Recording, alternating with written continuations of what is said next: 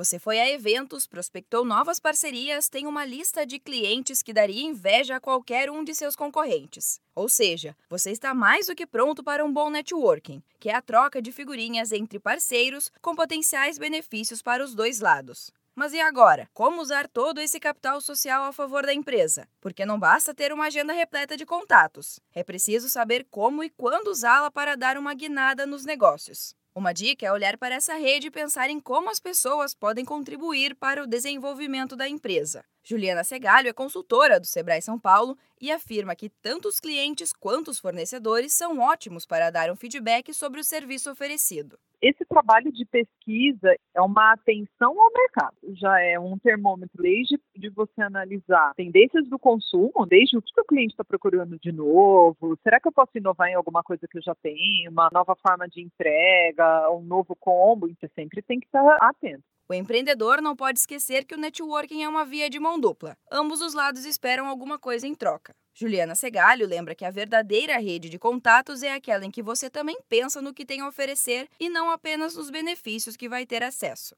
Eu não posso só ligar para uma pessoa oferecendo coisas para vender ou só falar com ela quando é o meu interesse. Rede de contatos lembra muito a questão de parcerias também parcerias muito além dessa questão de fornecedor, comprador, sabe? Parcerias assim, ganha-ganha. Às vezes está num um centro comercial de um bairro. Aí você tem uma ruazinha que tem vários comércios. Vai fazer uma parceria para fazer alguma ação promocional. Tem que ser alguma coisa bacana sempre para todo mundo que está ali. Não pode ser só legal para um lado. Então as parcerias elas têm que ser ganha-ganha tem que ser uma parceria bacana. Você não pode ter uma rede de contatos também que você só peça coisas, isso não é legal.